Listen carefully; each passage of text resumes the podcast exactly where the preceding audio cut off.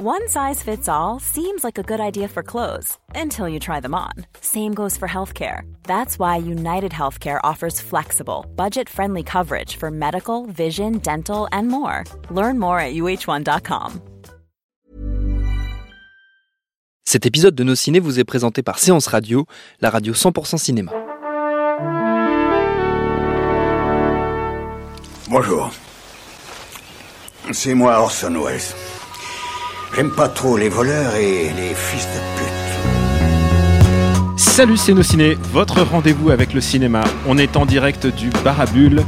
Et oui, et oui, Thomas Rozek est parti former la nouvelle génération des jeunes giscardistes. Charline étant à l'assaut, donc c'est à moi que revient la responsabilité aujourd'hui de mener à bien ce petit monde de nos ciné. Rassurez-vous, ils vont bien, ils vont revenir. En attendant, on va parler de la nouvelle farandole lunaire d'Albert Dupontel, le vilain petit canard du cinéma français, qui nous revient aujourd'hui avec Au revoir là-haut, l'adaptation du roman du même nom. Et évidemment, c'est un prix Goncourt, donc c'est pas n'importe quoi. Prix Goncourt 2013. Albert Dupontel s'est-il assagi pour faire une œuvre plus académique ou alors au contraire, est-ce qu'il a décidé de dynamiter l'industrie, le système comme il fait d'habitude? C'est ce que nous allons voir avec les critiques acerbes de nos criticos aujourd'hui, réunis en public. Salut Hugo Alexandre. Salut Daniel. Salut Stéphane.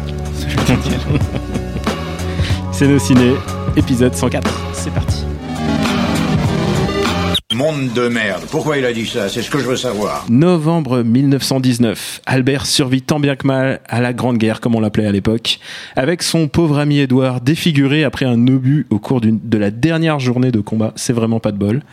Ce dernier, dessinateur de son état, décide de monter une arnaque en vendant des projets de monuments aux morts qui ne se feront pas.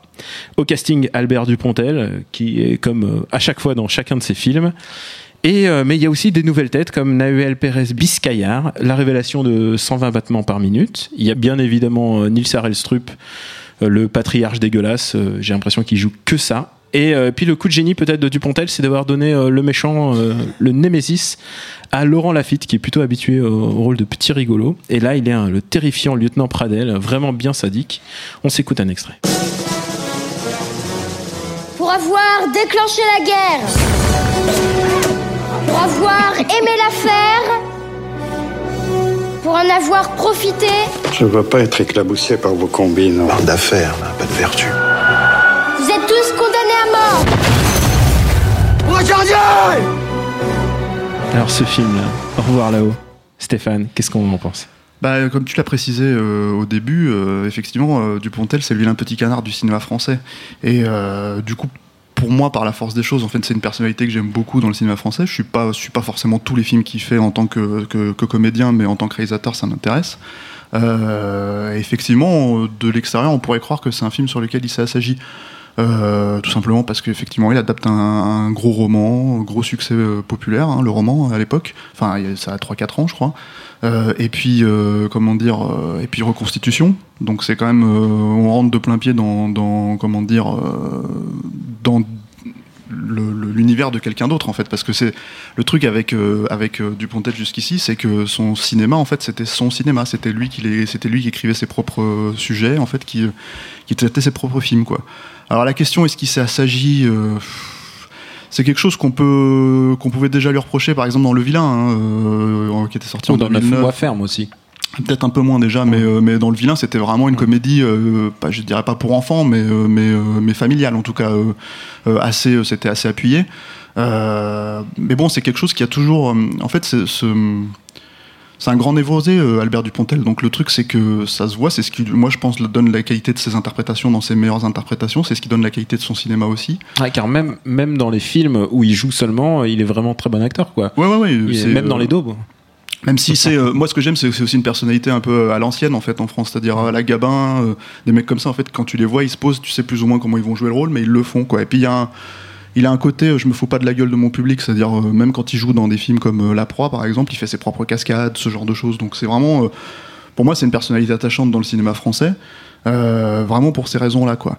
Et là, en l'occurrence, bon voilà, comme on disait, on pourrait croire qu'il s'agit. Moi, je, je sais pas trop s'il faut traiter le, film sous cet angle-là à proprement parler. En fait, c'est un film qui est très très ambitieux dans sa confection et qui en même temps, en fait, à raconter une petite histoire en fait euh, dans ce qui aurait pu être une grande histoire en fait. Et euh, c'est assez étonnant. Donc, le, le- le- toi, tu as résumé le, le- le- le film de cette manière-là, mais c'est vrai que le film commence un peu avant. En fait, il commence Il vraiment commence avec la, la scène d'ouverture, euh, la scène de guerre, quoi, qui est, qui est impressionnante aussi pour, pour ce que c'est, même si ça concerne trois personnages, à, à proprement parler. Euh, et déjà tous les tous les gens tous les enjeux on va dire entre guillemets sont résumés dans, cette scène là quoi. Et euh, et après il part effectivement euh, ça, ça- se passe à Paris en 1920 et, et en gros il y a toute la reconstitution qui va avec quoi. Et, là-dessus tout ça c'est assez comment dire bluffant c'est assez un, gros budget hein, 20 millions 20 millions d'euros c'est assez bluffant mais euh, il y a cette volonté de raconter quelque chose qui est totalement en fait euh, limite intimiste quoi. C'est-à-dire que pour moi il passe presque à côté de certaines choses de son sujet quoi. Hugo, qu'est-ce que t'en- est-ce que ça t'a, est-ce que ça t'a ému? Ouais, ouais, ça m'a, ça m'a ému. Euh, D'ailleurs, j'attendais pas ça de Dupontel parce qu'effectivement, il a toujours fait des comédies. Et c'est vrai que le cap euh, du film dramatique, film à gros budget en plus, qu'il a pu se permettre euh, grâce au succès de 9 mois ferme, je pense que ça faisait longtemps qu'il voulait le faire. Son film a fait 2 millions d'entrées, donc il s'est dit c'est peut-être le moment.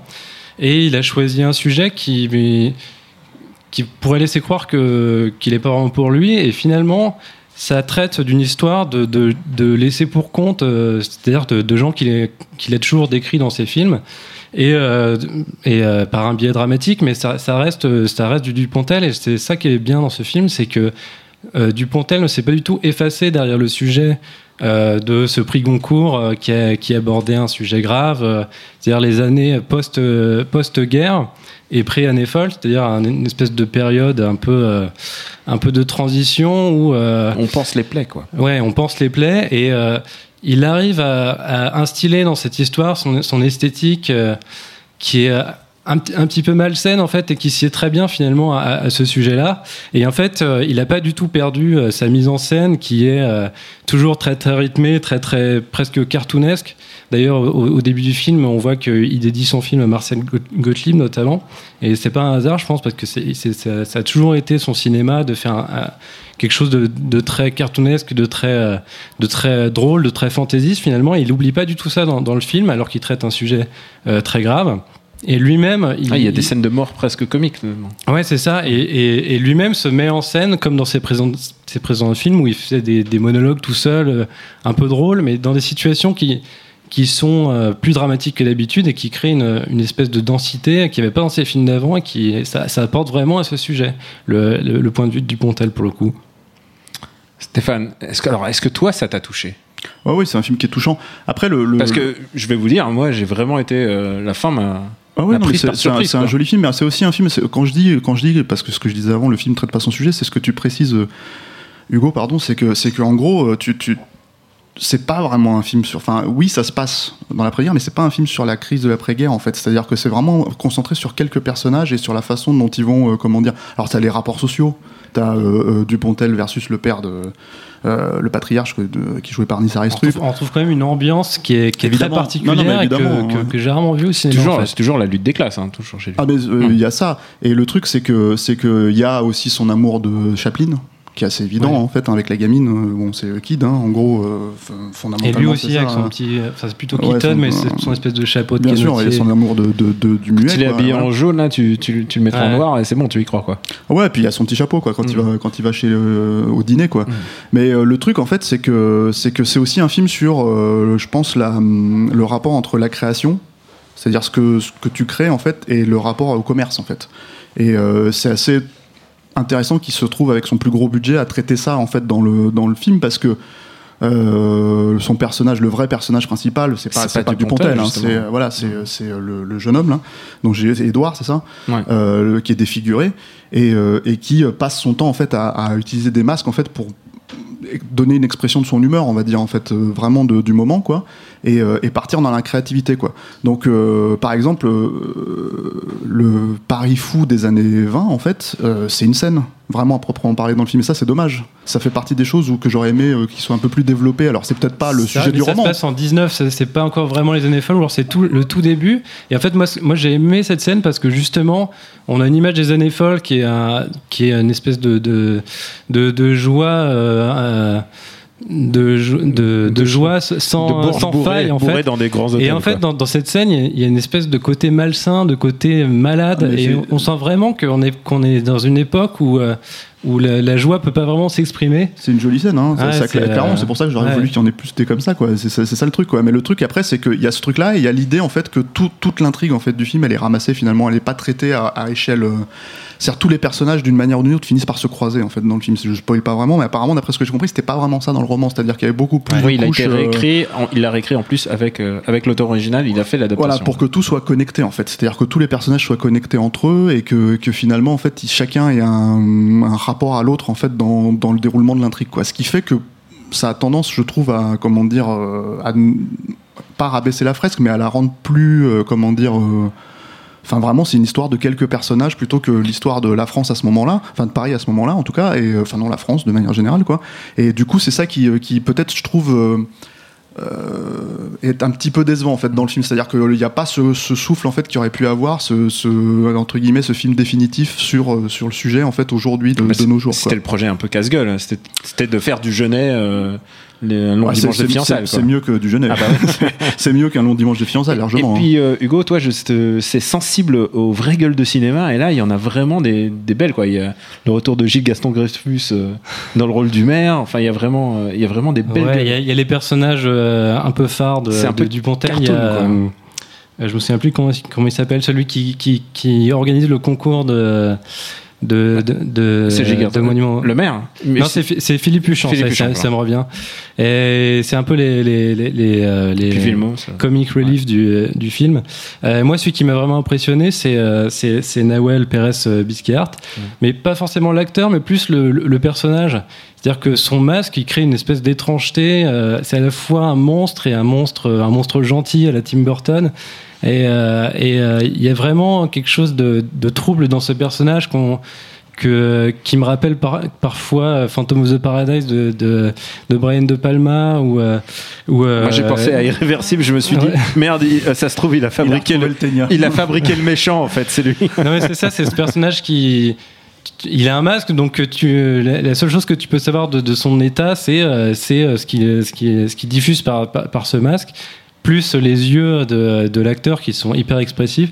Et, euh, Et puis, euh, c'est- ouais. Et ses créations, ouais. créations, c'est justement tout le truc Ouais. en fait. C'est-à-dire que c'est quand même un personnage qui, euh, de- qui souffre en fait du fait d'être, euh, comment dire, euh, rejeté par son père, qui est, qui est un banquier, enfin en gros Mm. un homme d'affaires, et qui lui demande d'être comme ça. C'est un, c'est un des flashbacks qu'on voit au début du film, quoi. Qui souffre en fait de pas pouvoir exprimer sa créativité et qui d'un seul coup en fait, euh, dans l'idée de retrouver son père, en fait, euh, se met à une espèce euh, à arnaquer les gens en fait en faisant cette arnaque au, au monument aux morts et qui crée Alors qu'il pourrait très bien retourner voir son père. et- Non, mais c'est surtout que Ouais. toute l'intrigue du film voilà, tourne autour de la logique. C'est même Dupontel qui, la première fois qu'il voit les dessins des, des monuments aux morts, lui dit Mais c'est pas toi, c'est quoi ça? C'est pas tes dessins. Et en fait, c'est pour ça que je parle du rapport vraiment entre l'art et le commerce, en fait, hein. euh, voilà, et qui, qui, qui je pense, est un peu au, au centre aussi du film en soi. C'est-à-dire que dans la confection du film, euh, et c'est pour ça que moi je trouve que c'est un film, c'est plus sage que Enfermé dehors, par exemple. Euh, voilà, même si euh, c'est pas un film Et- parfait, Enfermé dehors, il y a que plein de problèmes. Ferme, qui était. euh, Voilà, c'est des films, c'est un film qui est beaucoup plus sage, mais c'est un film qui est aussi beaucoup plus, euh, comment dire. euh, pas, je pense pas que parce que Dupontel sortient, tu parlais de Lafitte, moi je le trouve pas terrible Lafitte dans le film, je trouve qu'il Ah est ouais, pas. moi, il me fait- moi, euh, je bah, trouve déjà je trouve hein. que c'est pas un super acteur dans l'absolu quoi et en plus Ah non, non, là pour le vraiment coup bien il, a, il quand même un rôle qui aurait dû être euh, vraiment Ouais, ouais, c'est pas l'acteur qui me dérange, c'est euh, vraiment qu'il est très monolithique. quoi. C'est euh, c'est le méchant euh, sans aucune mais aspérité. dans, quand t'as ce genre de personnage je pense à l'écrit euh, il faut, faut mettre un mec Moi, flamboyant je, en je suis fait pas d'accord, les gars. Il faut, faut, pour un récit comme ça, il faut un vrai méchant et je trouve qu'il Non, est pas mal. vrai non, mais moi j'ai pas de problème avec le fait d'avoir un vrai méchant j'ai Ouais. problème Ouais. d'avoir fait Ah, un vrai acteur, méchant, Ouais, d'accord, j'ai bien compris. Non, plus l'histoire à raconter du point de vue de Dupontel, donc on, on peut imaginer que tout ce qu'il tout ce qu'il connaît de ce personnage, c'est qu'il est méchant, quoi. Mais euh, non, moi, le, Il est moi, même la, la, enfin, c'est- euh, me dérange pas euh, dans son interprétation. Et- Enfin, il fait, Et juste un mot sur la, la réal, quand même. euh, quand on voit le film, on a l'impression que ça a été fait avec, euh, avec vraiment beaucoup de budget. En fait, ça a l'air d'être vraiment de la bricole pour lui. euh. Alors que- la scène d'ouverture est, est extraordinaire, moi je trouve. Tu veux dire la scène de guerre Ouais, la scène de guerre. Ah bah, est, surtout qu'on a vu enfin, une on sent qu'il a mis le paquet dessus. C'est, euh, c'était bien. Surtout que Stéphane et moi, ici même, on parlait d'une autre scène de guerre de la Première Guerre mondiale il y a pas si longtemps, celle de Wonder Woman. Ah. Et, euh, non mais faut pas comparer et- mais c'est un peu le jour et la nuit. Là, c'est Wonder Ouais. Woman, c'était Bah, piou piou, et là, là euh, c'est plus ramassé quand même mais le truc c'est qu'au-delà oui, de ça c'est ouais. vraiment centré autour du personnage et, et il n'y a pas le, le, le côté charnier euh, que, que d'habitude Ouais. maintenant les, les films de guerre nous font. Là, il y a un- tu sens, tu sens le, le côté extrême de la guerre sans pour autant euh, aller dans le déluge sang. Et puis il y a quelque chose d'organique. Je pense qu'il a, il s'est un peu, euh, enfin, il a un peu raisonné l'usage des effets spéciaux. Je pense sur sur cette scène-là en particulier. Après pour le reste, euh, peut-être moins. Non, non, moi je pense que tout, justement, je pense que tout le film est, est- est pensé à travers justement le, le- qu'est-ce qu'on pouvait, avec quoi on pouvait s'en sortir avec le budget qu'on avait. C'est pas un petit budget Ouais. pour le budget français, c'est 20 millions Et puis d'euros. c'est, c'est une bonne que question à euh, se poser quand on fait un film. quoi. Mais il y a plein de plans où tu vois Paris euh, dans le 8e arrondissement avec les fonds derrière où tu sens. Enfin, si t'as un Ah œil un ça, peu aguerri, tu peux sentir le numérique, mais c'est pas le Mm. problème. Le problème, c'est que ça marche quand même. En fait, tu Ah, as super l'impression d'y être. Ouais. Voilà, c'est ça. Ah, Je parlais précisément de cette scène d'intro et où il dit qu'il a été euh, influencé par des, des films comme À l'Ouest, Rien de Nouveau, hein, qui est un film de Mm. 1930 où euh, pour le coup il n'y avait rien de numérique et où, où tu sentais vraiment euh, ce que c'était la guerre et les tranchées. Et euh, moi ça me fait penser à ce film-là effectivement. Et c'est vrai que par la suite, bon, il y, a- il y a un peu plus de numérique et c'est peut-être un peu moins, euh, moins, moins bien rendu. Et euh, il y a aussi euh, cette propension de Dupontel à utiliser des drones un peu à tout bout de champ, à faire des travelling euh, un peu jolis pour, pour le plaisir du travelling, euh, filmer à travers des trous et tout, un peu comme, comme Gaspard Noé. Qu'est-ce, que t'as c'est- contre les drones Qu'est-ce Je sais pas, mais c'est vrai qu'il c'est vrai qu'il euh, il en fait, il en abuse peut-être un peu, un peu, mais beaucoup moins que, que pendant que, Ouais. que lors de ses précédents films. Moi, Donc, ça me euh, dérange pas plus que ça. Le- enfin, clair- enfin, ça me dérange même pas du tout. J'aime j'aime bien ça au cinéma, justement, de voir des, appareils de cinéma. Mais le truc, c'est que non, le, le- le- le truc que je voulais dire, c'est que, par exemple, il faut prendre en compte que le- la scène, bon, je, on spoilera pas, mais euh, la scène finale, Ah la, toute, la toute ouais. scène finale, en fait, c'est c'est tourné sur un parking.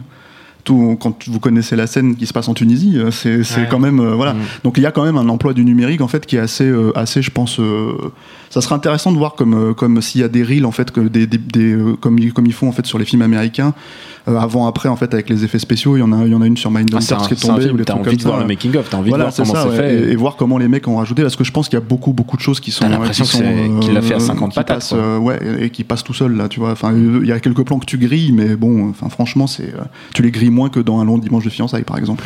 Ah oui. Non, mais, Ouais, qui, mais en qui a plus, coûté tout- très cher aussi, qui Et tout coûté est double ou passé le triple, au. hein, je crois. Là, Ouais. pour faire la nostalgie, il s'est pas contenté juste de mettre un, un espèce de filtre sépia, quoi. Non, non, non, bien sûr, ouais, c'est ça. Non, il y a Oui, une, y a y a une un- vraie y a un approche. travail hein, a posteriori sur la, la pellicule. ou- Enfin, en tout cas, il y a, il y a vraiment, de, il y a vraiment un, un travail euh, minutieux sur la, sur la Mais restitution. J'ai vu Stéphane positif sur un film français, je peux mourir tranquille. Euh, Écoute, c'est mon film français de l'année, je pense. Tu vois. ah oui, c'est vrai, c'est Ou pas. de la décennie, va savoir. C'était pas ici j'étais un homme, c'est bizarre, Ah, ça m'a- surpris. Pas vu. Bah écoute, c'est toi qui enchaîne. euh, je suis sûr que tu as une reco à nous, à nous formuler. Ah, une reco euh, sur, euh, sur cet univers-là, je sais pas, je, je- j'en ai pas vraiment, euh, mais le truc c'est que je dirais que voilà, il y a, y a, je pense qu'en fait tout simplement on peut revenir sur la carrière de manière générale de, de Dupontel et dire que moi mon petit préféré, mais c'est vraiment pour des raisons personnelles en fait, c'était Bernie à l'époque. Ah ouais, Bernie. Voilà, il y a le créateur aussi qui est très très mal aimé et qui est vraiment, moi je trouve, qui était déjà extrêmement ambitieux à l'époque et qui s'est pris quand même le retour de bâton dans les dents. Euh, et c'est pareil, c'est aussi un film sur euh, les affres de la création. Je trouve qu'il traitait beaucoup plus le sujet que là, en l'occurrence, quoi. Euh, et ça, c'est un film qui est très attachant et qui malheureusement va est disponible dans un DVD pourri euh, de l'époque. Et, et voilà, donc le créateur, je dirais le créateur pour. euh, Eh ben Hugo, est-ce que, tu, que t'es fait moucher la tienne Incroyable. c'est précisément du créateur dont je voulais marier. parler, et pour moi, c'est c'est- c'est vraiment son chef-d'œuvre à, à Dupontel. Donc, oui, c'est son deuxième film après Bernie. Ça n'a pas marché du tout, et peut-être parce que c'était trop radical, trop dupontelien. Et euh, bon, je, peux, je peux pitcher vite fait le. film. C'est un- drame- dramaturge qui en manque d'inspiration et un, un jour, euh, malencontreusement, il tue un chaton et il se rend compte que l'inspiration revient à partir de là. Donc du coup, il se dit, je vais tuer des chatons et ça marche jusqu'au jour où ça marche plus et il se dit, euh, il faut que j'aille plus loin et il se met à, à aller plus loin en fait. Donc il tue euh, d'autres euh, types, euh, des- d'autres espèces. voilà. Résumé comme ça, ça a l'air le film de le, ça a l'air le meilleur film du millénaire. hein. bah, c'est le- c'est- c'est- c'est l'un des meilleurs films du millénaire. français. Et euh, donc euh, voilà, bon, c'est c'est très radical, tant ouais, dans, le, dans le sujet que dans la manière dont c'est traité. Euh, Dupontel filme à 2 cm des visages, euh, il fait des monologues de 10 minutes, mais qui sont hilarants. Il y a de second rôles exceptionnels, euh, je pense à Nicolas Marié, à Philippe Huchon, notamment à Claude Perron. Donc ouais, c'est un peu... c'est un peu du Terry Gilliam en drôle, quoi, j'ai envie de dire. moi, je suis, un, je suis un berniste convaincu. Voilà, Je- donc, vraiment, Bernie pour moi est Voilà, indépassable, mais en même temps, pff, le créateur. ouais, le créateur. Bah écoute, c'est c'est tout pour aujourd'hui.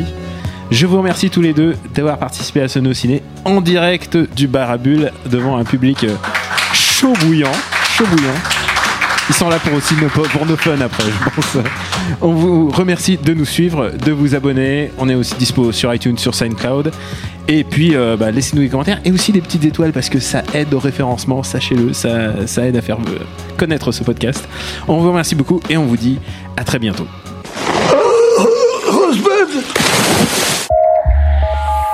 Bonjour, c'est Betty Mourao et on se retrouve tous les jours sur Séance Radio pour la séance live. L'actu ciné, le coup de cœur des blogueurs, les invités cinéma, et bien le meilleur de l'émission est disponible tous les jours en podcast sur iTunes, sur SoundCloud, sur tous les autres agrégateurs et bien sûr sur le site de Séance Radio à partager à volonté. Hi, I'm Daniel, founder of Pretty Litter. Cats and cat owners deserve better than any old-fashioned litter. That's why I teamed up with scientists and veterinarians to create Pretty Litter. Its innovative crystal formula has superior odor control and weighs up to 80% less than clay litter. Pretty Litter even monitors health by changing colors to help detect early signs of potential illness. It's the world's smartest kitty litter. Go to prettylitter.com and use code ACAST for 20% off your first order and a free cat toy. Terms and conditions apply. See site for details.